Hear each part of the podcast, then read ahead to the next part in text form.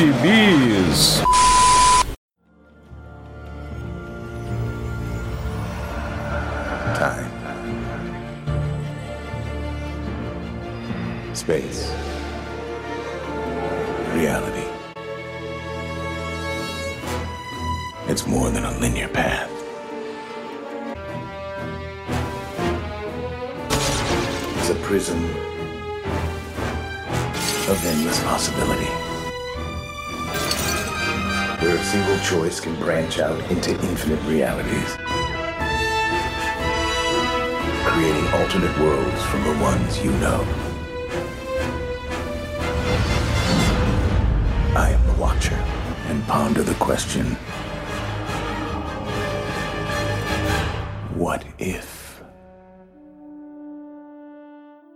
E aí, jagunçada, bem-vindos a mais uma edição do Pilha de Bis, o seu podcast semanal do site Arte Final.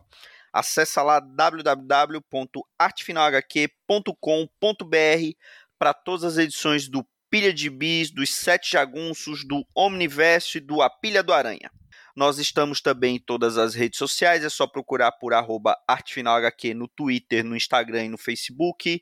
Nós estamos também no Deezer, no Spotify, no iTunes, no Google Podcasts e no seu agregador de podcasts favorito. É só procurar por Sete Jagunços que todos os nossos podcasts estão em todas essas plataformas.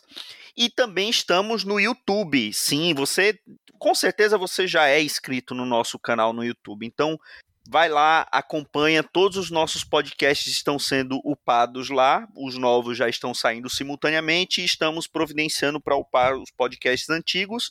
E além de coisas que estamos fazendo com exclusividade para o canal do YouTube, ou prioritariamente, né? Porque com certeza você acompanhou nossa maravilhosa live com o mestre JMD Mateis e pode ter certeza que estamos preparando muito mais coisas para você no nosso canal no YouTube também.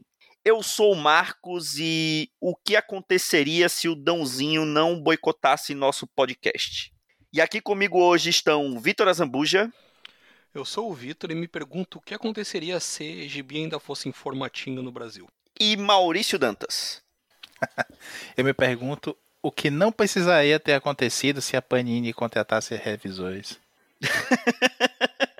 Olha, a gente vai falar de realidade paralela, mas tem coisas que é mais difícil de imaginar, né? Não, não, não vamos exagerar, né? Essa o Vigia não viu, né? Passou longe. Bom, e como você já deve ter percebido, porque além dessas introduções ridículas, você leu no título desse episódio, nós vamos falar da série O que aconteceria se, ou What If, que a Marvel lançou agora sua primeira série animada aqui no Disney Plus, né, no do MCU, né, porque é uma série que traz os atores fazendo as vozes dos, dos personagens que eles interpretaram no, nos filmes da Marvel, trazendo para no formato de animação, trazendo várias realidades paralelas e é narrada também pelo Vigia, né, que fez a sua estreia meio que ainda que informal nos Guardiões da Galáxia no volume 2, e agora sim ele tem o papel de destaque nessa belíssima animação da Marvel. Mas nós vamos falar de como essa série de histórias começou nos gibizinhos. E também vamos de quebra falar de algumas séries, de, algum, de alguns desses números marcantes aqui pra gente. Então, é, Vitor Azambuja, fale aí um pouquinho do que é essa série, o que aconteceria se.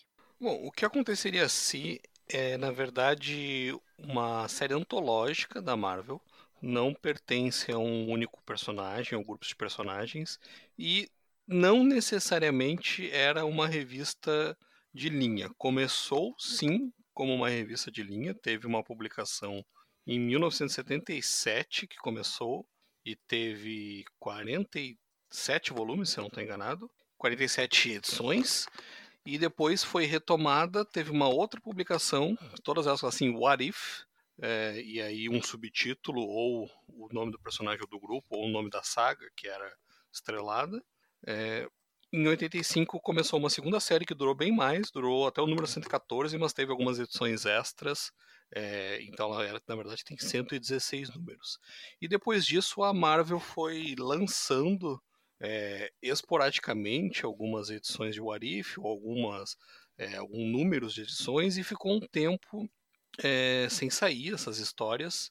E foi relançado recentemente lá nos Estados Unidos pelo Chip Zdarsky numa minissérie ele relançou o selo, na verdade, como selo What If, e uma minissérie chamada Spider Shadows, que em quatro partes, que revisita a ideia de que o uniforme alienígena, né, o uniforme negro, é, ficou, conseguiu dominar o Homem-Aranha, o que é uma das histórias clássicas do Arif dos anos 80 que a gente vai é, comentar hoje.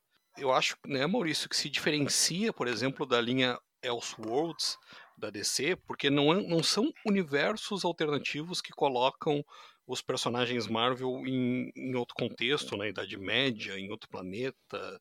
É, na verdade, o Arif ele tem a característica de pegar um, uma história, um elemento da origem do personagem ou alguma coisa da continuidade da Marvel e desviar. É por isso que aqui no Brasil foi muito bem traduzida como o que aconteceria se. O que aconteceria se tal ponto da história fosse diferente. O que aconteceria se tal personagem naquele momento tomasse uma decisão diferente. O que aconteceria se tal situação tivesse evoluído é, diferente do que ela evoluiu nos quadrinhos que a gente começa. E às vezes pega lá da origem dos personagens, às, às vezes é um, uma história bem é, de, de, contexto alternativo mesmo, joga o Conan no presente, joga o Wolverine no passado, e, e às vezes é realmente uma, uma um desvio, né? uma variante, para pegar o termo que está em voga agora na, na TV e em breve no cinema, graças à série do Loki. Pega lá uma variante da linha temporal e vai por um outro caminho, e eles extrapolavam isso. Então acho que nisso ela se diferencia do que a gente conhece como os Elseworlds, ou aqui no Brasil termo cunhado pela Abril, o Túnel do Tempo, que são histórias é, em outro contexto com os personagens da DC. A Marvel até tem esse tipo de história, né? Eu acho que a mais famosa é o 1602, é, escrito pelo Neil Gaiman, uma minissérie. Mas o, o, o, mote da Marvel em histórias alternativas sempre foi esse What If. O que aconteceria se tal coisa fosse diferente? É, eu acho que tem um, um, uma vingancinha editorial também aí, porque em muitos dos números a gente vê que parece que tão, a Marvel tá respondendo assim, olha, você pode ter, não ter gostado dessa decisão, mas foi o melhor, porque em todas essas variantes sempre dá merda, né? É, os, é. sim, nunca, nunca tem final feliz, né? Nunca é, tem é o jeito deles de dizer, era melhor do jeito que a gente fez, pare de reclamar. Exatamente.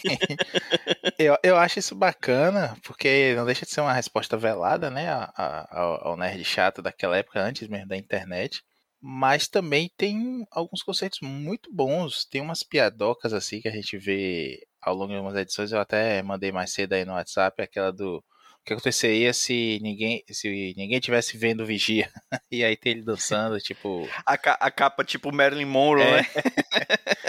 e aí tem várias piadinhas assim. Ah, tem uma história mesmo que é mais longa que que conta o que aconteceria se né, durante o desafio infinito ao invés de prender o Galactus, o Thanos transformasse ele em humano. E aí ele cai na Terra, no interior lá dos Estados Unidos, ele é a cara do Elvis. E aí uma mulher que encontra ele, dá comida para ele, ele tá sempre com fome, quer comer sempre coisa, frango assado e tudo mais. E aí ele, ela convence ele que ele é o Elvis. Aí ele começa a cantar e tocar violão.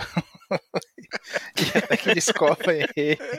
E no final aparece o Adam Warlock dizendo: Olha, nós vencemos o Thanos, vou restaurar você, você é o Galactus, vou restaurar você, toma aqui suas memórias de volta. E aí ele lembra que ele é o Galactus e diz: Não, mas eu quero ficar aqui na Terra e ser o Elvis. é, tinha, tinha essas edições que, era, que eram engraçadas. Essa aí é uma delas. Geralmente essas edições que eram dedicadas ao humor, tem o também o que aconteceria se o Vigia fosse um comediante stand-up. Boa! Então, tem, essas tinham algumas de humor, mas eram deslocadas. A Marvel tinha uma outra série que, que saiu, alguns números também, que era What the, tipo de What the fuck, né? Que era, que era de humor mesmo. Acho que essa não, não chegou a sair, pelo menos eu não, não me lembro de ter visto nada publicado no Brasil. Nem Isso daí seria uma tradução muito ofensiva se saísse aqui na Abril como que porra é essa? É, quase isso. É, mas que merda.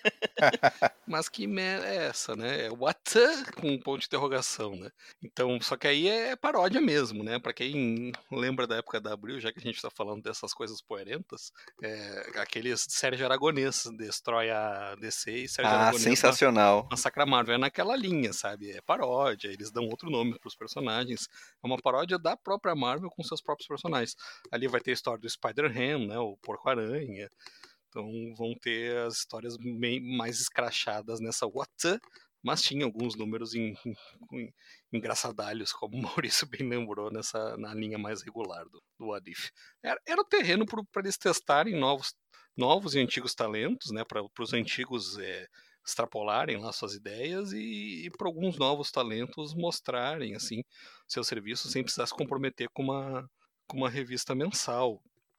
É, tanto que nessa né, segunda série, que é a mais famosa, que durou mais e, e teve mais números publicados aqui no Brasil, à medida que ela vai chegando lá pro 114, pro final dela, vai dando uma piorada, assim, principalmente os desenhos, viu? Os, de, os desenhos variavam bastante, assim, às vezes eram bem ruinzinhos mesmo. E, e, vai dando uma piorada legal, assim, nesse quesito, sabe? Porque estavam usando a galera, a galera nova, provavelmente freelance, fillers mesmo ali, para continuar lançando a revista. Digamos assim, dá para imaginar que era a malhação da Marvel, né?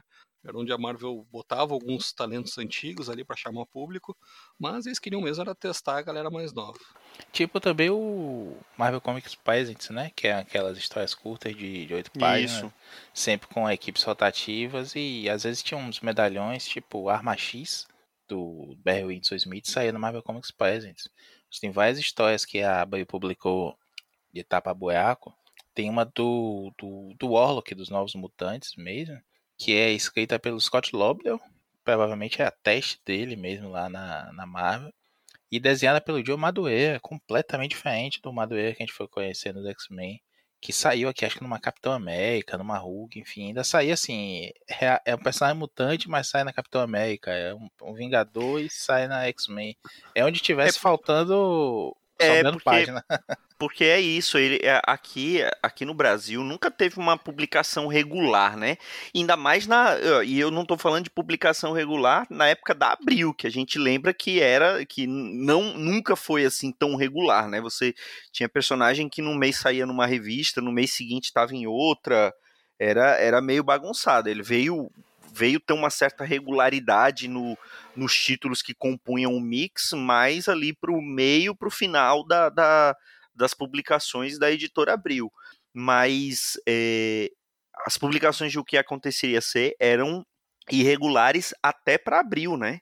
Porque era desse jeito, saía onde sobrava espaço. Então, é, sei lá, sobrou espaço na, na, na, revista do Hulk, aí bota lá uma, o que aconteceria ser do Capitão América. Sobrou espaço na Super Aventuras Marvel, colocava lá um do, do, dos Vingadores. Era, era mais ou menos assim, né, que funcionava.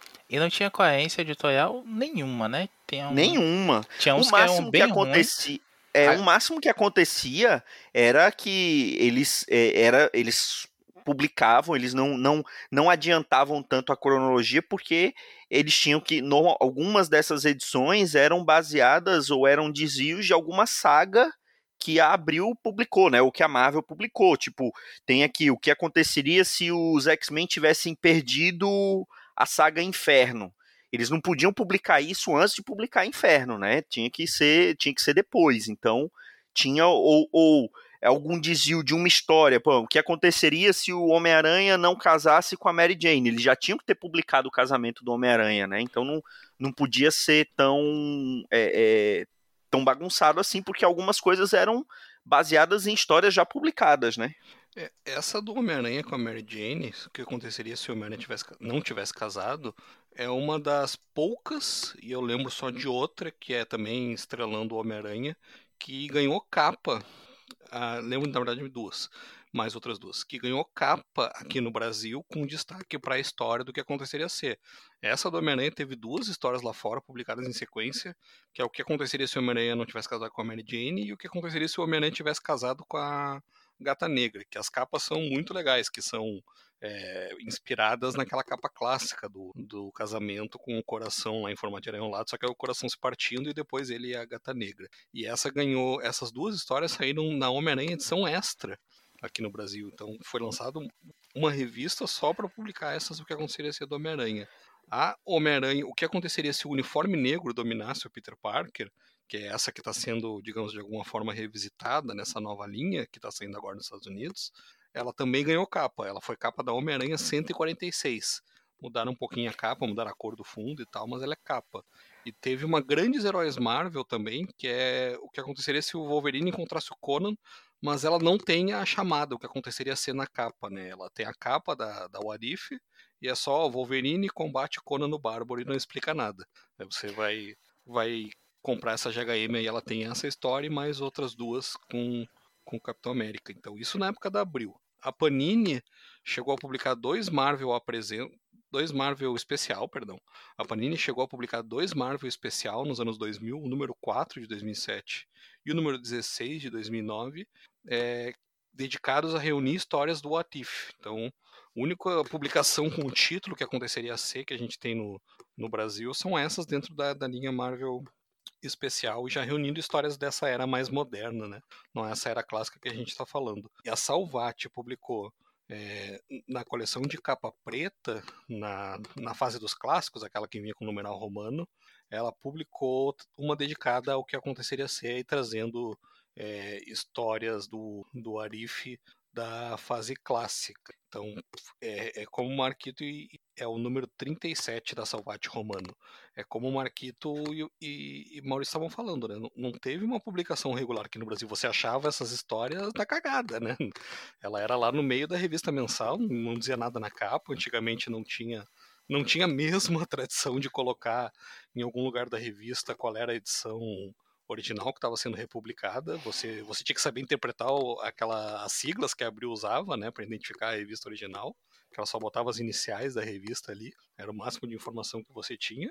E boa sorte achar lá alguma história do Arif. E muita coisa legal saiu assim, né? Muita coisa bacana saiu como backup das revistas de, de linha e a gente não ficou nem sabendo. E tô vendo aqui que tem uma, uma história também da Heróis da TV, da Abril, que é a casualmente Heróis da TV 43, que publica a, o que aconteceria se o Conan no Bárbaro viesse para os nossos dias, que saiu na Warif 13 da série original, e depois tem uma Warif 43 que é também com Conan aqui nos nossos dias. Então essa também é, foi a é capa da Heróis da TV. Essa de capa, a história que eu vou falar também foi capa, só que não tem dizendo o que aconteceria ser na capa, mas ela foi capa da, da edição nacional que ela saiu também. Mas realmente não era algo muito comum, né? Ela saía como backup e normalmente não tinha muita coisa a ver com o personagem título da revista que ela estava sendo publicada. É, às vezes tinha, mas, mas na maioria das vezes não tinha nada a ver, né? É, e sem falar que não tinha nenhum cuidado editorial, assim, de ver a qualidade da coisa, né? Antes de, de publicar. Por exemplo, a, a, gente tem publicado três ou quatro vezes aqui no Brasil, três vezes, segundo o Guia dos Quadrinhos, aquele péssimo do, do Demolidor Agente da Shield, só porque é desenhado pelo Frank Miller.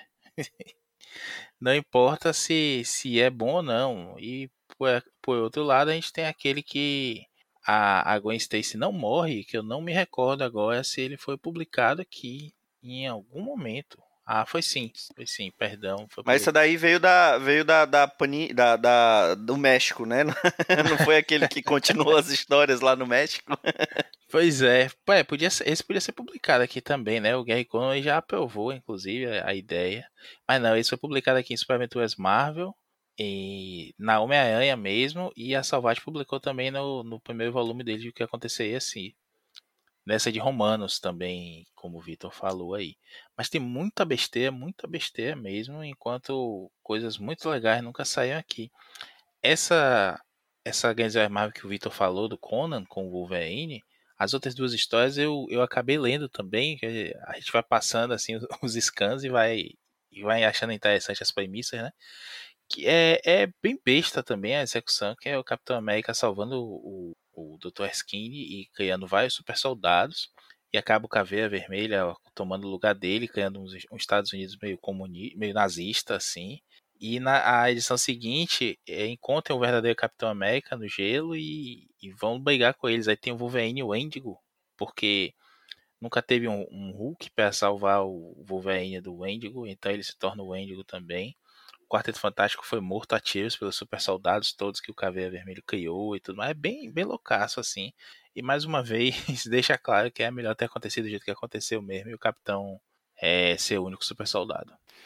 Bom, então vamos falar um pouquinho assim das, das edições que a gente separou para falar do, do, da, da premissa do que aconteceria se, né? A gente não tem como falar, é claro, de, de todas as edições, porque, como o Vitor falou, primeira série teve 47 números, a segunda teve 116, além das, dos especiais lançados depois, que não, não era uma série mensal, né? Era, eram edições únicas, né? Mas é, não, não lançavam como um título único. E vamos falar um pouquinho do que a gente do que a gente leu e, e até para poder pegar um pouquinho da nostalgia, né, da, dessas e depois a gente pode falar mais algumas histórias curiosas, né, que sempre lembra quando fala de What If. Começa com você, Maurício. Qual foi a, a revista que você resolveu reler de o que aconteceria se? Essa eu li pela primeira vez em homenagem aqui ao, ao mês dos 60 anos do quarteto, fazer esse crossover com o Omniverse para dar uma moral pro Dãozinho, o sabotador, que foi o do o que acontecesse se o quarteto fantástico tivesse perdido o julgamento do Reed Richards, que como já ouvimos no, no Omniverso 2 desse, desse mês de comemoração do quarteto, o, o Reed Richards salva a vida do Galactus aqui na Terra, na fase do Burn, deixando claro, e depois um conselho galáctico chama o Reed para ser julgado, porque logo em seguida de ser salvo, ele vai pro, pro mundo natal dos Skrulls e acaba devorando aquele mundo, mata bilhões de, de Skrulls e tem toda aquela treta lá, eles acabam perdendo também a um tempo depois a, a capacidade de, de, mudar de forma. É, é um inferno astral que os Skrulls sofrem por um bom tempo na Marvel. Não que não mereçam, né? Mas aqui o, o Galactus não é chamado para para interceder, né? E o Vigia explica junto com o Galactus e a Eternidade chegam também para explicar que o, o Galactus tem um, um, papel importantíssimo no, no cosmos, no, no equilíbrio universal e por isso o Reed Richards salvou a Eternidade, a Eternidade, né? Ao salvar o Galactus também. E, e o, Reed acaba sendo morto. Ah, queima roupa assim e não sem chance de. sem aviso, sem chance de, de ninguém reagir nem nada, e manda o quarteto de volta pra Terra. O quarteto pega um. O, o trio, né, agora, o Coisa, o Tocha e, e a garota invisível. não lembro se ela já é a mulher invisível. Já era, já tinha filho, já tava Já, né? É verdade, é verdade. É, já tinha filho, já, o Franklin já tinha nascido já. É, o Franklin fica, cadê o papai? Cadê o papai?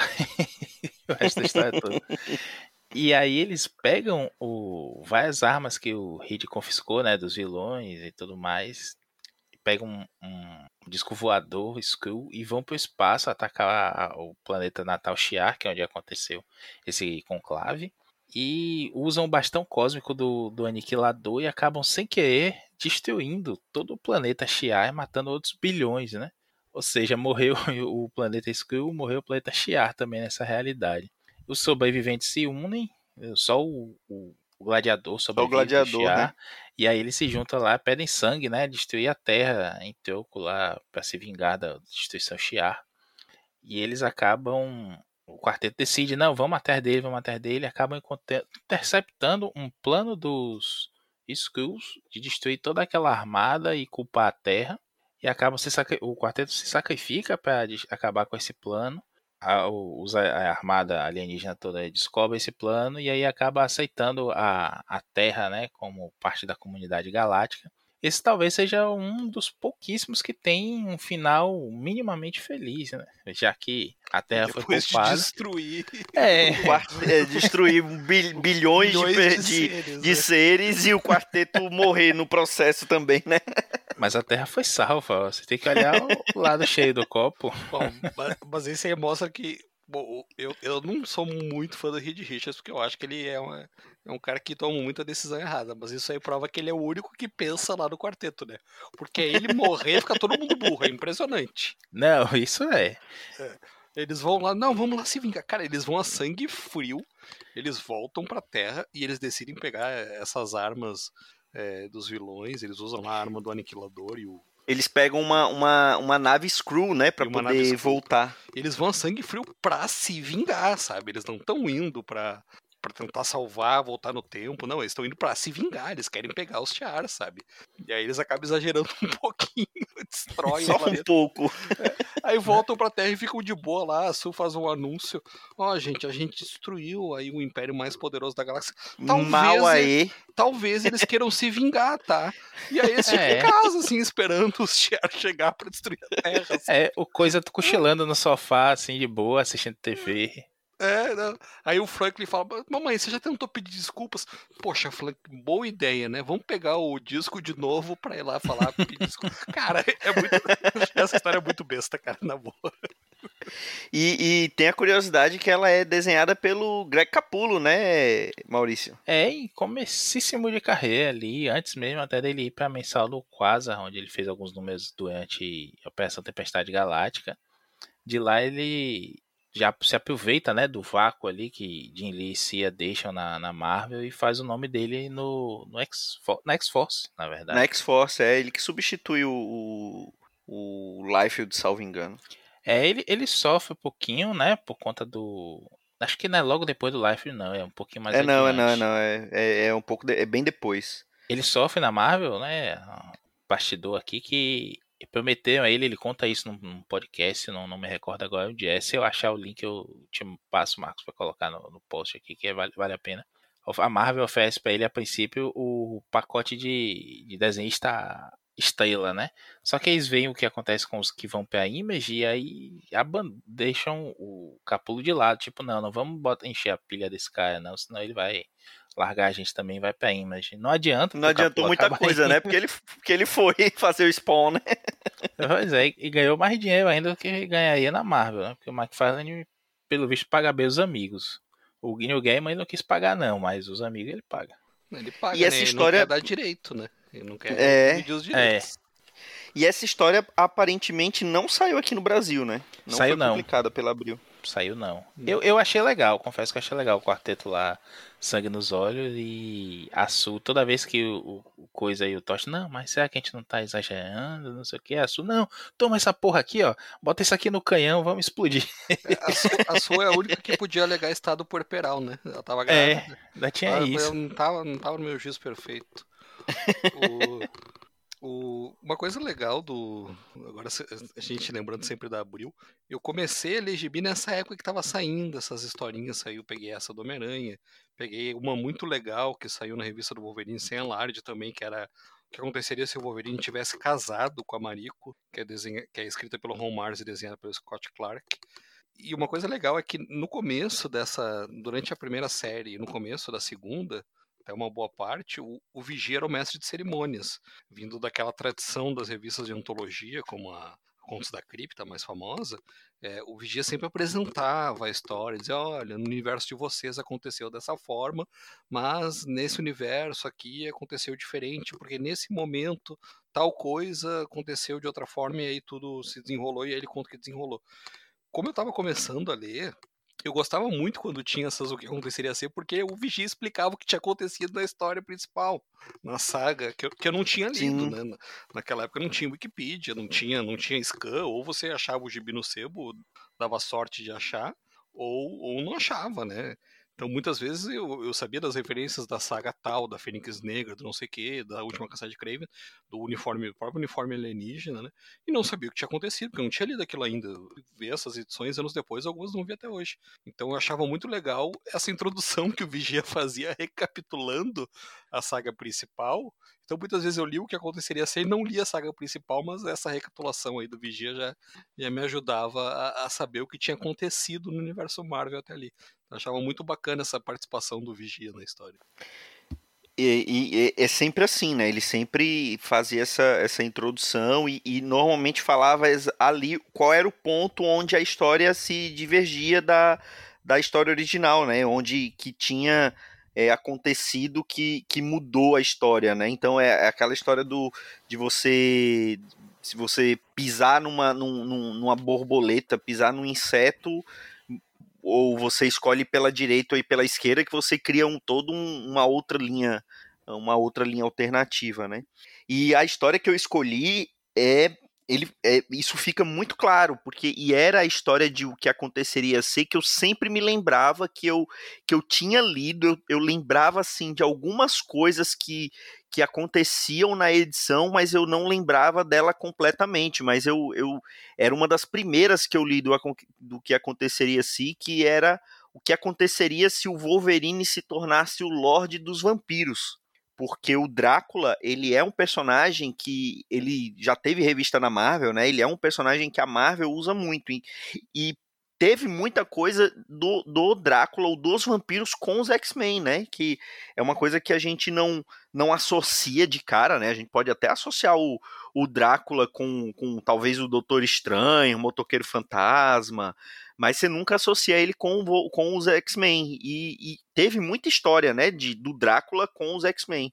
E nessa história, na história original, é, os X-Men, ainda da época da, da, da Tempestade, Wolverine, é, Lince Negra, eles lutaram com o Drácula. Ele estava meio que ali já.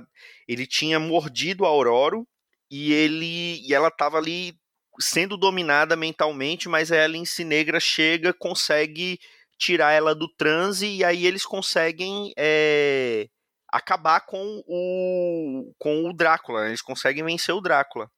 E nessa edição de, do, do que aconteceria ser, a, a única diferença é que o Drácula ele suga mais sangue da Aurora, então transforma, mata ela, né, e ela vira vampira é, ali. Então a, a, diferença é essa, é que numa ele não tinha transformado ela completamente em vampira e na outra ele transformou. E aí nisso ela consegue transformar a, a Aurora, e aí eles tá lá, o, além da Aurora, tá o, o, o Noturno e o Wolverine, e aí eles transformam todos eles, e três dias depois eles é, ressurgem como vampiros, né? E sob o domínio do Drácula. Só que com o Wolverine isso não aconteceu bem desse jeito. O Wolverine ele, ele ressurge por conta do fator de cura dele, ele ressurge, mas sem a dominação do Drácula. E aí ele vai e mata o Drácula. E ele se torna o Senhor dos Vampiros porque ele matou o Lorde dos Vampiros que, que existia naquela época. E nisso ele transforma quase todo o universo Marvel, quase todos os heróis ali de Nova York, ele transforma em vampiros. E por conta do, do fator de cura, por conta dos poderes mutantes, eles vão e vão lá um por um, vão, vão atrás deles. E ele vê que o único que pode é, ser frente com ele é o Doutor Estranho, porque o Doutor Estranho tem o, o, o Darkhold, né, que apareceu também no universo cinematográfico da Marvel, apareceu na série do Agentes da S.H.I.E.L.D., ele tem o Darkhold e o Darkhold tem um, um encantamento que mata todos os vampiros. E o único que consegue fazer isso é o Doutor Estranho. Então o Wolverine vai matar o Doutor Estranho. Só que é, o Sanctum Santorum é, é protegido contra vampiros, né? Só que eles conseguem atrair o Doutor Estranho para fora e acabam matando a forma é, física do Doutor Estranho, só que ele ainda tá na forma espiritual. E aí ele acaba se aliando ao Justiceiro, que é o único que ainda ainda não havia sido transformado, né, ali de heróis, vilões, porque alguns eles transformam em vampiros, outros eles matam os Vingadores estavam fora de Nova York na época e não conseguem entrar porque eles meio que isolaram Nova York, que é para aquela é, epidemia vampírica não se espalhe pelo mundo. E nisso o, o, tem, tem lutas assim sensacionais do, do dos vampiros com o, o Justiceiro. E no final, o Wolverine ainda consegue é, é, meio que recobrar um pouquinho da consciência e ele mesmo consegue terminar o encantamento do, do, do Darkhold, que o, o Justiceiro tinha começado, mas ele não, não conseguiu terminar. E o próprio Wolverine consegue é, terminar o encantamento lá do Darkhold e mata todos os vampiros. E essa história saiu aqui no Brasil na Wolverine 16 da editora Abril, e ela é capa da, da, da revista. É, saiu lá originalmente na What If 24 e tem roteiros do Roy Thomas com Jean-Marc L'Officier, que eu não conheço, e com desenhos do Tom Morgan, que eu também não, não lembrava, não conheço, mas que eu gostei muito dos desenhos. E assim, é uma galhofa divertidíssima. Eu, o, o, o Wolverine é, de, de vampirão lá, o, o justiceiro com luva de prata para poder acabar com os vampiros. Vocês leram essa edição? O Blade, ninguém sabe por que não aparece Sim, é. Eu, eu fiquei esperando o Blade o aparecer. Blade, o Blade já existia já, né, nessa Já, época. Ele, ele Já. aparece na tumba do Drácula nos anos 70. Ninguém, nem a Marvel se importava com o Blade nessa época. Eu, eu acho que é, é porque o Justiceiro tava na moda. Eu acho que foi contemporânea aquela War Journal, né, do Jim Lee. E o Justiceiro, Sim. o Justiceiro tava muito em voga no final dos anos 80 e início dos anos 90. Eu acho só por isso que ele é o, o cara que vai enfrentar os vampiros nessa história, né? Ah, Inclusive, ele tem mais facilidade de vencer os X-Men porque eles são vampiros do que ele teria se estivesse lutando contra os X-Men no mundo. Sim. É. Ele usa alho, água benta, prata e pronto, vence os X-Men. Luva, luva com linha de prata, né? Com linha de prata. Isso. é, exatamente. Não, Eu, eu gostei dessa. Só um comentáriozinho, Marcos. Eu, eu lembro do Tom Morgan no Justiceiro 2099. Ele que faz aquela parte inicial ali do, do Jake Gallows e tudo mais. Hum, sim, sim.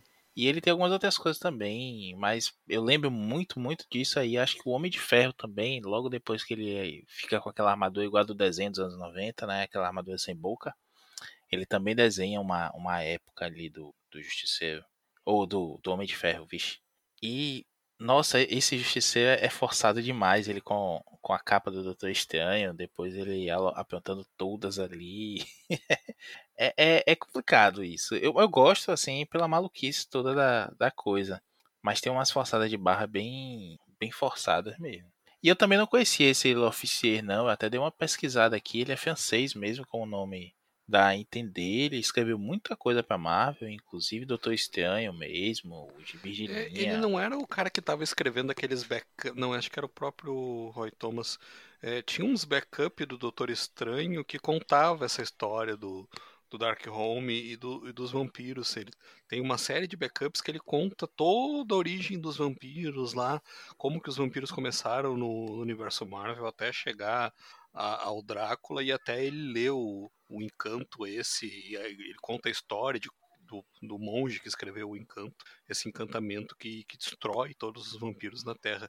Isso é uma fase bem antes do que eu li da Marvel, não, não peguei nada disso, mas quando a gente foi gravar sobre atos de vingança, na história do Doutor Estranho, eu vi que tinha esse backup, fui voltando para ler, bem, bem bacaninha essa, essa ligação do Doutor Estranho aí com, com o Drácula e os vampiros na Marvel. Isso até a Marvel retomou, né, nos anos 2000, o Drácula volta, diferente Sim. pra enfrentar os X-Men. e- mas É aquele tipo coisa que volta e cai no esquecimento de novo, né? É difícil ver.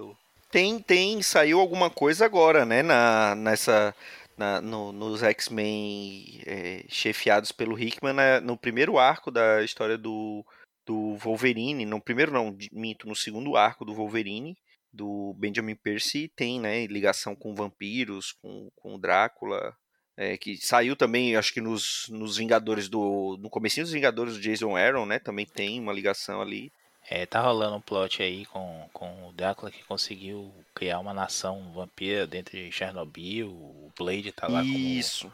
tá como delegado lá, né? Cuidando que os vampiros não, não apertem todas. Eu li uma, uma edição eu achei uma loucura, assim. ela- a, a gente já comentou aqui em outros pilhas o pacote juvenil da Abril, né? Que vinha aqueles relançamentos Sim, com dois, três gibis um preço bacana. E uma vez eu comprei uma Grandes Heróis Marvel, 33, não lembro, que é justamente o final da saga do, do Drácula com, com os X-Men. Que tem a Oroio se recuperando, que é justamente o ponto que não diverge, né? Que não que daí aí a origem a, a esse o que aconteceria se que é interessante é a arte do Bill Sienkiewicz até bem menos aloprada assim, bem bem certinho até, muito boa, muito boa mesmo. E no final o Wolverine acaba matando uma, uma caçadora de vampiros que foi transformada em vampiro também e é a, a, a nova amante do Drácula, por assim dizer. E eu adorei essa história, não entendi nada, o contexto nenhum, assim. Mas o Wolverine, nas últimas páginas, ele mete a, a estaca de madeira no, no coração dela ao nascer do sol. E aí ela vai morrendo e se desfazendo, né? Com o sol subindo e tudo mais. E acaba assim a história. E o moleque lendo aquilo, achei aquilo sensacional, assim. Quis ir atrás de outras coisas. Comecei a ler X-Men também. Por conta desse gibi aí, que não tinha nada a ver, né? Vampiro com X-Men é que nem quando bota alienígena, Shiar com X-Men. Mas acaba casando quando o, o, escritor é bom. Aí só um comentário aqui. O, esse Jean-Marc Lofficier já trabalhou até com Moebius. Ele tem muito gibi creditado lá europeu. E ele chegou a trabalhar com algumas histórias dele do Garagem Hermética do Moebius. Olha aí. E você, Vitor Azambuja, qual foi a, o que aconteceria ser que você traz para nós? Olha, as que eu mais me lembro são essas do o que aconteceria se o Wolverine tivesse casado com o Mariko, que era bem bacana, ele acaba virando o líder do clã Yashida, mostra os X-Men comemorando. E a do Homem-Aranha, uma das que ela... Essa que o Maurício comentou foi capa também, só que é na época da RG. Não, é da Abril ainda, mas é aquela a época que Abril tinha uma colorização toda diferente para as revistas. É a capa de uma Homem-Aranha número 10 da Abril, que é o que seria se a... o Homem-Aranha tivesse salvo a a Gwen Stacy, a Gwen Stacy tivesse vivido. Mas aqui eu lembro essa do que aconteceria se o uniforme negro tivesse dominado o Homem-Aranha. É uma que foi publicada no Homem-Aranha da Abril também, essa que foi capa, que é escrita pelo Danny Fingeroff e desenhada pelo Mark Bagley. Ainda razoavelmente em começo de carreira, mas já com, com o estilo característico dele. E mostra o, o Homem-Aranha não consegue se livrar do uniforme negro nessa. O Vigia até fala, não, a diferença é que quando o Reed Richards conseguiu tirar o uniforme negro do Homem-Aranha, ele ainda não estava tão ligado. Mas nessa realidade, o Homem-Aranha demora muito para procurar o Reed Richards e aí o uniforme negro já está bem mais ligado a ele. Então mostra o simbionte, ele, ele exaure completamente o Aranha, né? Diferente daquilo que está sendo feito na mini atual, que mostra o Aranha quase invencível graças ao uniforme negro, uniforme alienígena, o simbionte vai exaurindo, ele tira tudo do aranha e ele vai procurando o mais poderoso. Ele vai pro Hulk, aí fica aparecendo um, um, o Venom, né, quando ele vai pro Hulk. E aí depois ele tenta pegar o Thor e quem acaba derrotando ele é a, a Gata Negra, que nessa época estava num relacionamento com, com o Homem-Aranha, ela quer se vingar, né, do que, ele, que o Peter acaba morrendo e ele, ele morre velho, ele vai visitar a tia, May, tia May, se despede dela. Eu achava muito bacana essa história. É, na, na verdade, é o. É o, o, o os heróis acabam, acabam é, salvando, né? Salvando o dia, mas eles querem meio que banir o simbionte pra, um, pra, pra dimensão da encruzilhada, né? Isso, Só que aí a gata negra não, não, não deixa, né? Isso, exatamente. E, e tem outra, o Arif, que eu acho que é memorável, a gente comentou sobre essa personagem no Pilha do Aranha recente, que é a, a Warif que cria a Spider-Girl, que já funciona meio como um, um backdoor pilot, digamos assim, né? um piloto da, do MC2, que era um selo da Marvel que se passava no futuro dos heróis e que era estrelado principalmente por essa Spider-Girl, que foi a que mais durou. Essa é desenhada pelo, pelo Ron Friends, com arte final do Bill Sienkiewicz, roteiro do Tom DeFalco com o próprio Ron Friends. É o Arif 105, saiu aqui na Homem-Aranha da Abril 198 e foi republicado agora em formato americano, junto com os sete primeiros números da revista solo da Spider-Girl, virou revista, é, na capa vermelha da Salvati dedicada à Garota Aranha. Essa é aquela Garota Aranha que é a May, a filha do Homem-Aranha da Mary Jane, com o uniforme que o Ben Reilly usava. Ela até fala, o uniforme do meu tio Ben Reilly. Essa é muito legal.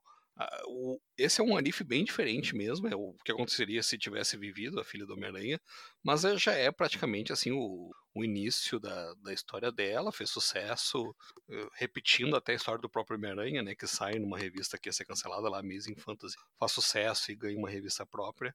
É a história do Spider-Girl. Essa não tem, não, não, não foi capa, saiu como backup da, da Homem-Aranha 198. Já estava planejado, provavelmente, uma série própria, até pela equipe criativa e, e pela proximidade entre o título e a série própria. E foi saindo algumas edições na, no Homem-Aranha mensal, acabaram tirando na época da Abril, e a personagem fazia tanto sucesso que quando a Pandora, se não estou enganado, a Pandora lançou aquele Almanac Marvel, meio que voltando com com formatinho, eles lançaram com Deadpool, alguma coisa do Justiceiro. Provavelmente podia ser pirata, né?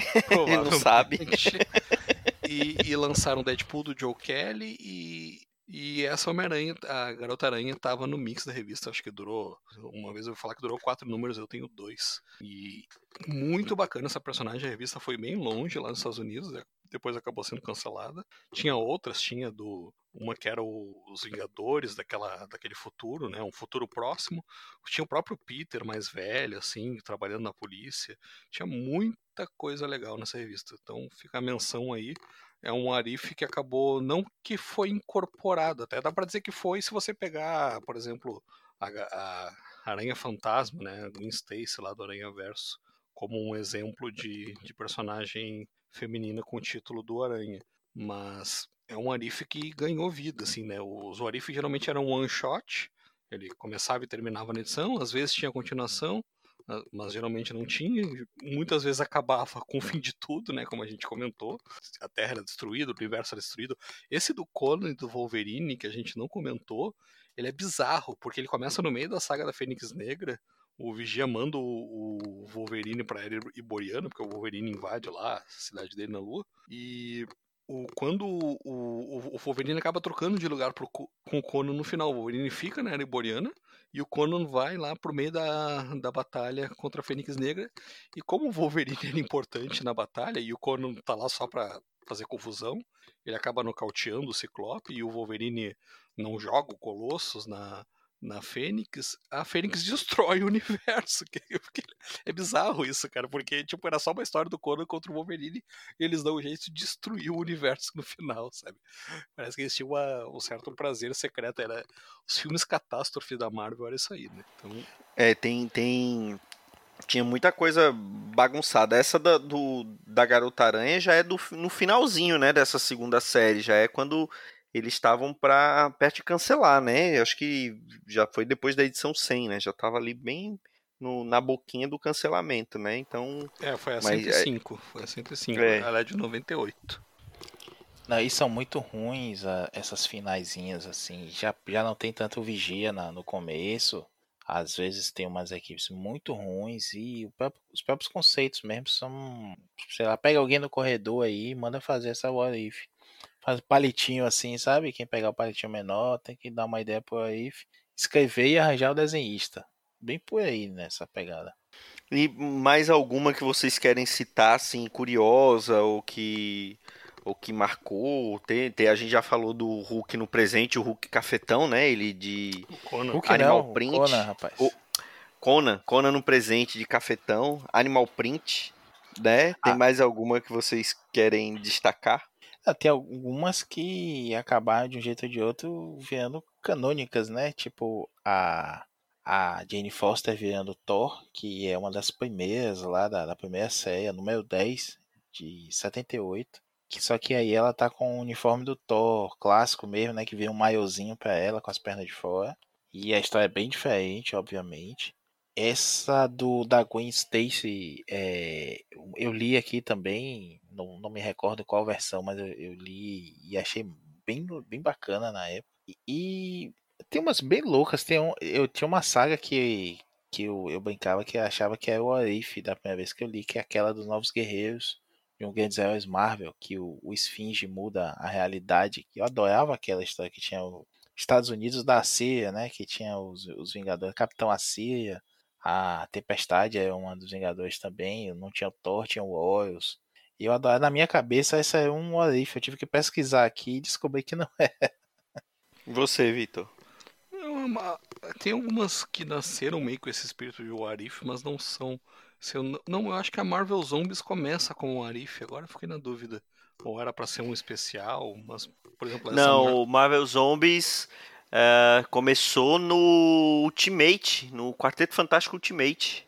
Ah, que eles visitam um universo dominado por zumbis, né? Isso, Isso. que eu lembro que antes era porque estavam tá, se especulando que ele, está, que ele ia ter o primeiro encontro com o universo 616, né? Mas na verdade era, um, era o universo ali do Marvel Zombies. Isso, aí é uma dessas que, que acabou ganhando. Ficou tão famosa, mas tão famosa que a DC fez igual, né? Decomposição. Uma ideia bem parecida, pelo menos. É, eu me lembro isso saiu aqui numa uma caixinha da Panini republicando essas histórias. É, há quatro voluminhos, é grossinho, é bastante coisa. É, Acho que no espírito do Arif eu gostava muito daquela primeira versão do Exilados, que era do Jed Winnick, que tinha que tinha várias versões de universos alternativos do, do universo Marvel compondo a equipe, eu achava aquilo muito legal. O próprio universo 2099 acabou sendo um, um grande what if, né? O que aconteceria se o futuro da Marvel fosse daquele jeito. Acho que a Marvel sempre foi muito feliz. A gente sempre lembra da DC por causa dos Elseworlds, né? Aqui teve uma, uma febre de Elseworlds nos anos 90 e no, no início dos anos 2000, que muita coisa publicada de Elseworlds no Brasil, com selo primeiro Túnel do Tempo na Abril e depois Elseworld mesmo, quando começou a sair pela Mitos. E depois parou, né? Depois meio que sumiram os Elseworlds. A gente lembra muito da DC. Mas eu acho que a Marvel tem uma, uma tradição bacana aí de, de histórias de linhas alternativas e agora tá trazendo isso pro, pro seu universo cinematográfico. É isso que eu queria falar, porque quando estamos gravando esse podcast, já saiu o primeiro episódio, né? Quando, provavelmente quando for ao ar já vai ter saído outros episódios. E o que, que vocês acharam do, dessa série? Vocês gostaram da animação? Vocês gostaram da proposta? Vocês acham que isso vai acabar refletindo de alguma maneira nos filmes ou nas séries futuras? O que, que vocês acham? Ah, se vai refletir, eu acho difícil, mas acaba sendo um, um teste, né, de, de algum jeito para mostrar ideias diferentes manter atores trabalhando ali próximos, né? Eu acho um, absurdo a Hayley Atwell, que é a, a Peggy Carter, né? Não ter mais visibilidade. Ela teve uma série live action dela, mas que passou muito abaixo do radar. Pouquíssima gente viu. Se viu, viu a primeira temporada, não assistiu a segunda e é muito legal. Ela é uma excelente atriz e fica muito bem no papel, assim, parece que foi feito para ela. E gosto, gostei muito da, desse primeiro episódio. A gente tá gravando aqui, como você falou, né? Só saiu o primeiro episódio. E achei muito bacana a, a, os paralelos que eles souberam fazer com as cenas que a gente viu em Capitão América, o primeiro Vingador, a, as situações, até o, o, as brincadeiras feitas ali dentro com que a gente assistiu, que valeu, e, e essa ideia aqui. Achei meio broxante, só não apareceu o Vigia em si, né? A gente só vê aquela sombra ali, a, o voice ah, eu achei também. Ele já aparece no Guardiões da Galáxia 2, né? A gente já viu é. os Vigias ali, por que, que ficam escondendo ele? achei muito besta não, isso. E a Hasbro anunciou uma semana antes da estreia do, do, da série a linha de bonecos que tem os, os What todos, né? E, o, e você monta o Doutor Estranho, o você monta o vigia, vê uma parte dele em cada um dos bonecos. Aí tem a Capitã Carter, tem o, Homem-Aranha Caçador de Vampiros, né? Que é ele com a, a capa do Doutor Estranho. Tem um Capitão América Zumbi, tem o T'Challa Senhor das Estrelas. E tem mais uns dois que eu não me recordo agora. E, vai, e tem ainda o exclusivo que é o, o Esmaga Hydra, né? Que é a armadura de Homem de Ferro, por assim dizer, que aparece nesse primeiro episódio.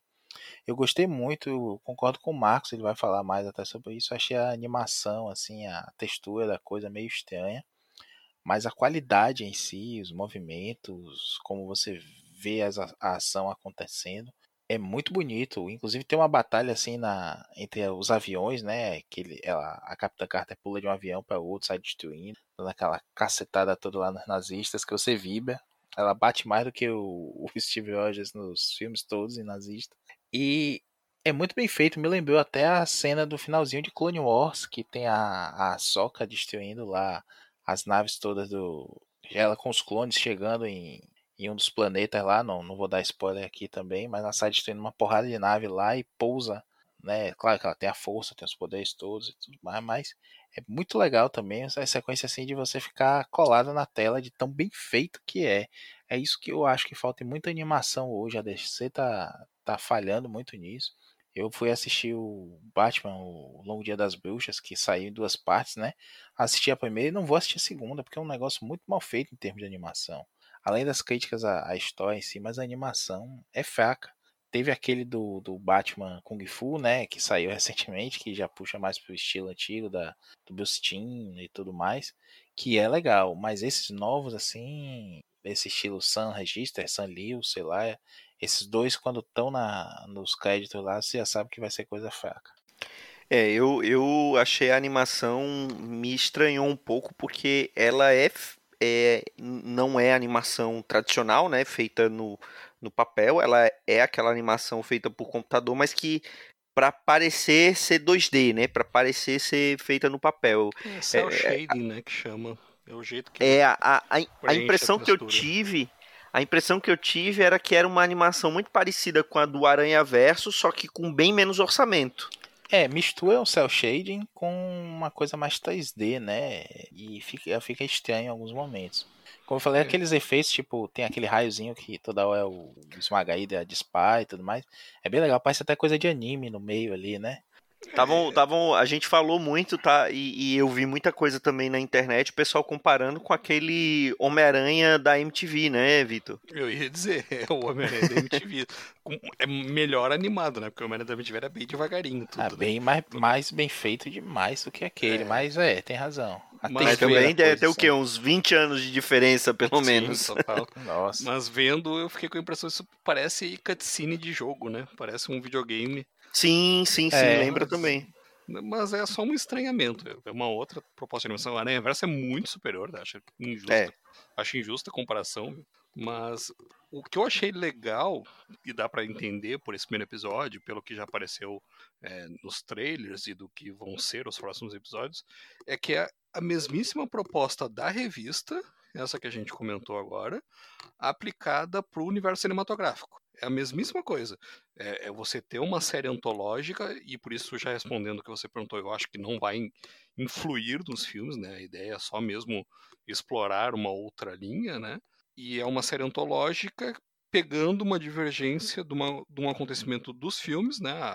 Essa é totalmente o filme ali, o Capitão América, o primeiro Vingador, divergindo na, na cena da criação do Capitão América, e os outros parece que vão por essa linha, inclusive é, são as últimas participações do Chadwick Boseman no universo da Marvel, ele dublou Sim. o personagem dele.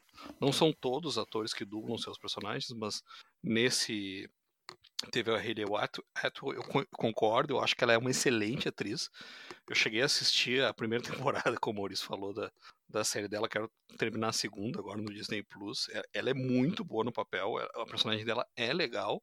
É uma pena que não, não tenha tido mais destaque, né? Acho que o, o máximo que ela teve foi aquele curta e, e uma aparição é, na, agentes, na série da Agentes, Agentes da Shield mesmo, que é, ficou mais famosinha que a série solo dela. Fez uma participação também no primeiro Homem-Formiga, né? Mas É, ali bem comecinho. Não, rapidinho. é verdade, é verdade. E morrendo no Capitão América. E 2. morrendo, exato, já acabou.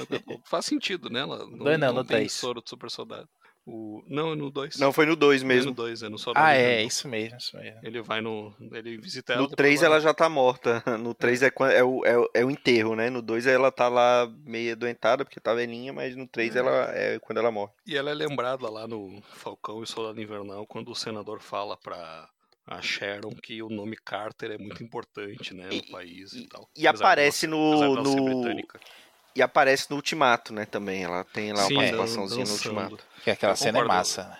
É, eu, eu achei legal por isso, achei legal trazer a Atwell de volta, vai ser ótimo, pelo menos ouvir a voz do Chadwick Boseman de volta. E o mais bacana é isso, é uma série antológica que nos, tá nos dando o que a revista nos dava nos quadrinhos, aplicado ao universo dos filmes. Acho bacana eles estarem fazendo isso, sabe? Eu acho que a Marvel se achou nessa história de um universo continuado, um universo co- coeso, com séries agora, né? Porque antigamente as séries não influenciavam muito. Ah, não é que não influenciavam, mas não se ligavam muito aos filmes, né? Com séries que se ligam aos filmes, com filmes que se ligam aos filmes e que você consegue, de certa forma, aproveitar isoladamente, né? Tem gente que fala, pô, mas tem que ver 30 filmes. Não, não precisa ver os 30, você vê o que você quer ver. Aí você sabe o que aconteceu antes, se tiver uma referência ou outra ali, é que nem gibi, sabe? É, você pode, hoje em dia você tem a internet, vai no Wikipedia ver o que aconteceu ali e segue a vida, sabe? Então eu acho, acho legal por isso. Acho que a Marvel se achou nesse nicho aí nos cinemas, pelo menos pelos próximos anos está garantido. Diferentemente lá da distinta concorrência da DC, que eu acho que se achou esquecendo isso, deixando de tentar fazer isso e fazendo lá um filme de cada vez, vendo o que funciona, o que não funciona, sem essa preocupação obsessiva que eles tiveram durante alguns anos aí, Zack Snyder, de querer ficar ligando tudo de alguma forma. É, eu acho que é, é, é, bem isso mesmo que vocês falaram. Eu ah, gostei desse primeiro episódio, eu achei super divertido. Eles trouxeram de volta não o Hugo, o Hugo Riven, mas trouxeram o Ross Marquand, né, que fez a participação do... Ele já, já deu uma de Hugo Weaving no do Guerra Infinita, né? Então isso. trouxeram ele de novo para fazer novamente. Não é o Chris o... Evans também, né? E não é o Chris Evans também, mas é o Dominic Cooper, né? Fazendo. Que é o. Que, que, quem fez o. Howard. O, o Howard Stark no primeiro filme do, do, do Capitão América. Trouxeram também Na série o. da, da Agent Carter ele aparece também. É isso. Tro, trouxeram também o, o ator que fez o Dr. Eskin, né? Como é o nome dele? Stanley Tucci. É o, o Stanley Tucci. É, então tem. Não são eu acho que eu acho que assim do é, o, os principais assim né os, os mais famosinhos não voltaram né o Chris Evans o, o o Robert Downey Jr. Robert Downey Jr. não vai voltar é se bem que o ator que fazia ele naquele Avengers Earth Mightiest Heroes eh, fazia bem parecido com o Robert Downey Jr. Viu? o dublador dele naquele desenho Pô, parecia mesmo, viu? E, e os trejeitos de voz, assim, até deixar o personagem mais. Foi ficando mais parecido ao longo do desenho pra encaixar com a voz. Mas eu tô. Eu, eu gostei bastante, vou continuar acompanhando, né? Provavelmente essa, essa, esse estranhamento com a animação, depois de assistir dois, três episódios, vai passar. E vamos ver o que, o que mais eles vão trazer pra gente e, e o que reserva que ainda esse ano ainda vai ter mais alguma coisa, né, de série no Disney Plus, então por enquanto vamos ali com o, a série O que aconteceria se que eu achei bem legal que eles mantiveram essa tradução clássica, né? Não, Num, se bem que na legenda eles aparecem e se, né? Mas é, na, é. na divulgação é. No é trailer eles fazem a pergunta o que aconteceria se dublada. Só que o título da série ficou o Arif e na legenda tá IC também. Eu não vi dublado. Agora, e, e esse IC, ele, ele, salvo engano, eu tava vendo no Twitter, a primeira tradução no Brasil era IC. Depois Isso. foi que a, a Abril, muda Abril pra... mudou para o que aconteceria se que ficou mais consolidado, né? JP melhorando sempre, né? Sempre, sempre. JP sempre melhorando o texto original. Mas aí eu vou defender o, a, a, a tradução original. Eu acho o IC casa bem e é curtinho também. Quando você coloca um, o que acontecer e assim, você ocupa muito espaço aí, você não vê o resto do título do, do episódio, né? Mas a gente já provou nesse podcast que séries com nome grande fazem sucesso e chamam a atenção. É verdade. Inclusive, inclusive, esse episódio vai se chamar O que aconteceria se a gente usasse um título clickbait? Entenda. Boa! Boa, olha aí, tá vendo? O, o Vitor já, já disse qual é o nome do episódio. Vamos usar esse. Não, mas. É... E outro também que eu, de, eu defendo é o Túnel do Tempo. É clássico, é divertido e tudo mais. Mas não, não é Túnel do Tempo. Ele não é. tem nada a ver. Não tem viagem no tempo, né? É só em outra é. época. Não tem viagem no tempo, né? Eu. É, Às é, vezes nem, nem em outra época é, né? Mas. Tinha até o, tinha até o símbolozinho bem feitinho, né? Como, como da série Túnel do Tempo mesmo. Que é, é. E esse era fácil, né? Era terras paralelas. Pô, é DC, sabe? DC, é, terras tô... paralelas, era barbado esse aí. Eu, eu, eu, até conversando com uns amigos uma vez, eu falei assim, ah, poderia colocar outros mundos, sabe? É bem ao pé da letra, mas é bem a ideia, né? Em, em outros mundos, em, as coisas são assim, foram assim, seriam assim. Esses dois títulos, tanto da Marvel quanto da DC, eu acho que o JP não foi tão feliz aí. Perdoe, JP, não me dê um follow no Twitter, eu continuo te amando. Mas nessas duas podia dar uma simplificada aí. Eu sempre estranhei isso do, do túnel do tempo não ter viagem no tempo, né? Se fosse personagens voltando no tempo e interagindo com aquele momento específico, beleza. É, vai ver as primeiras séries publicadas aqui pela Abril, tinha alguma coisa assim fora do em tempos passados, aí eles botaram esse daí, mas e, e aí acabou pegando, né? Mas fazer o quê? Um dia faremos um um pilha especial só de Elseworlds ou só de Túnel do Tempo, como fizemos desse o que aconteceria ser. Eu acho que é isso, né, senhores? Esse podcast vai ficar bem grandão, para alegria do Dãozinho.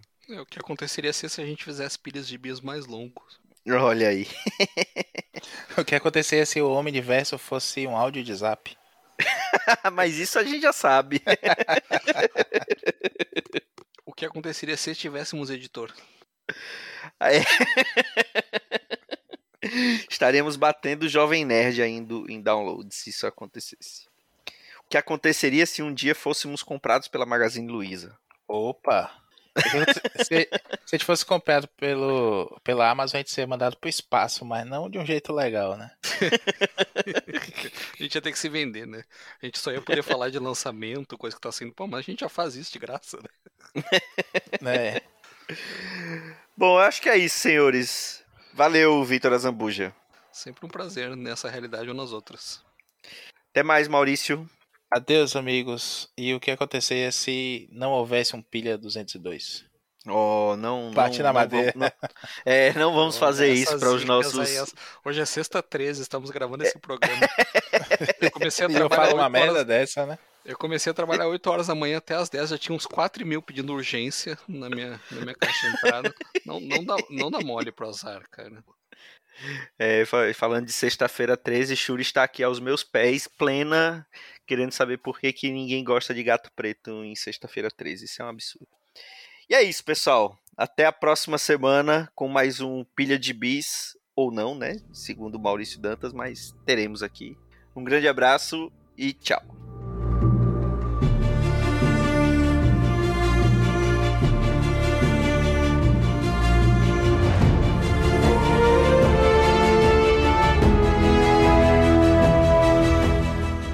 Esse foi o Pilha de Gibis, mais um podcast com selo dos cabras de qualidade do Arte Final. Gostou do que ouviu aqui? Compartilhe e acesse o site, tem muito mais conteúdo de qualidade esperando por você. Vai comprar seus gibis na Amazon? Compra acessando os nossos links. Você vai ajudar a manter esse trabalho. www.artefinalhq.com.br